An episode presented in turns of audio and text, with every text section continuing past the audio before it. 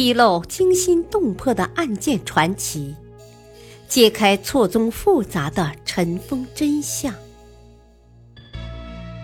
欢迎收听《古今悬案、疑案、奇案》，编著李晓东，播讲汉月。情迷姐妹花，赵飞燕、赵合德同是汉成帝之谜。古往今来，纵观后宫嫔妃争宠，无不是刀光剑影。你死我活，即便是出自一门的姑侄姐妹的亲情嫔妃，也大都争风吃醋，互相诋毁，彼此打击。但也有例外，汉代的赵飞燕和赵合德姐妹二人，同是汉成帝刘骜一人，却互相扶持，互相呵护，发扬团结就是力量的精神，共荣共宠了近十年。一时权倾后宫。究竟是什么样的魔力，才能让汉成帝为此姐妹花着迷，竟至最后身亡？说起二人的身世，真是不幸的很。他们的母亲是嫡亲的皇家血统，被封为姑苏郡主，后来嫁给了张军赵曼，无奈夫妻关系不和。他便与府中一位姓冯的管家之子冯大力私通，生下了一对双胞胎，自然不便收留家中。分娩之后，便装在一个蒲包之内，抛弃于荒郊野外。说来这一对姐妹也真是命大，居然三日不死，只好由冯家抱回收养。不料冯家后来又败落。无力养活，生身之母依然不认，姐妹二人无依无靠，辗转流落到了长安，卖身于杨阿公主之家。这时，姐妹二人已经十几岁了。杨阿公主看她二人容貌非凡，便令其学习歌舞，给姐姐取名遗嘱，妹妹取名何德。赵氏姐妹的美各有千秋。姐姐赵飞燕美在身段，身轻如燕，大家都称她为飞燕。她毫不谦虚，干脆把自己的名字也改成了赵飞燕。妹妹赵合德美在肌肤莹润，据说她洗完澡从浴盆里站起来，身上不沾一滴水珠。相同的是，两姐妹都精通歌舞。杨阿公主是汉成帝刘骜的姐姐，刘骜是历史上最好色的帝王之一。有一天，汉成帝到杨阿公主府上游玩，一眼便看中了在舞姬中央唱歌跳舞的飞燕。汉成帝大为心动，便向杨阿公主要求把飞燕带回后宫。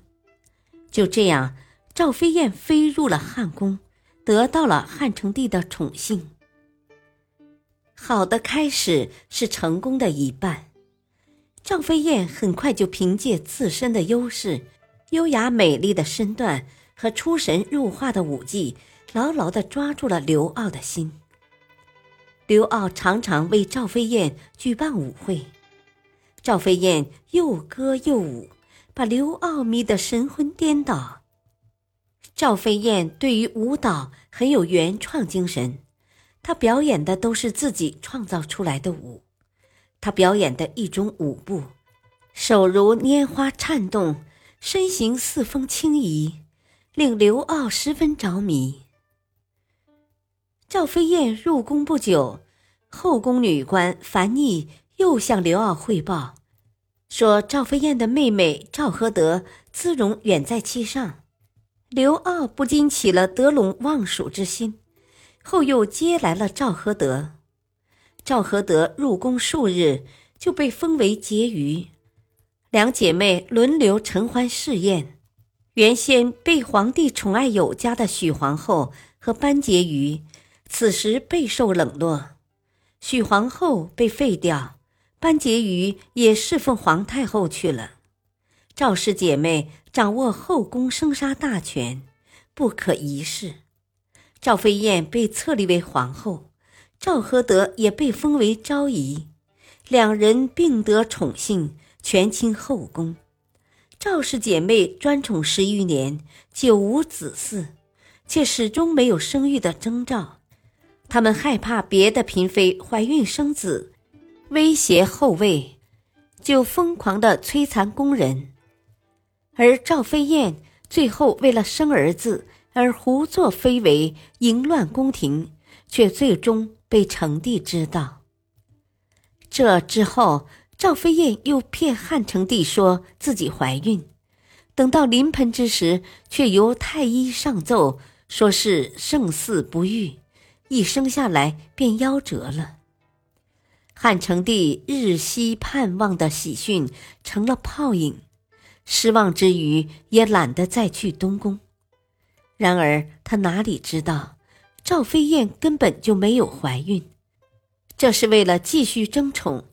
赵飞燕瞒着妹妹所设的骗局，赵合德最终明白了是怎么一回事，对姐姐的这一行为十分愤怒，也十分惊惧。赵合德明白，这骗局一旦戳穿，必定死无葬身之地。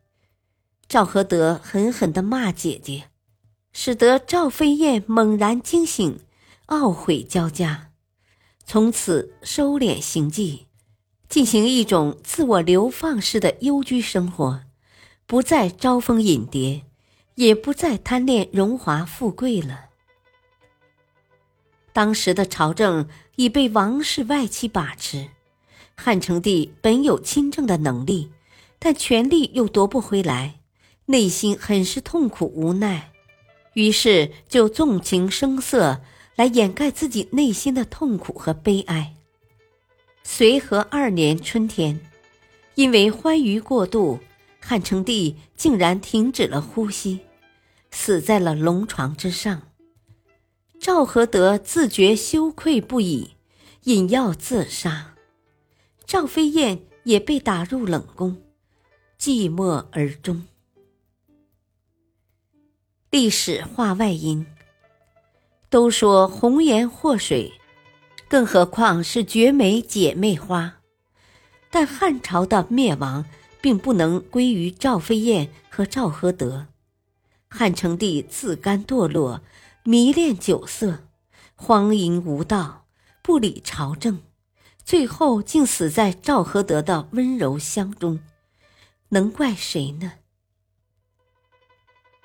感谢收听，下期播讲天后武则天。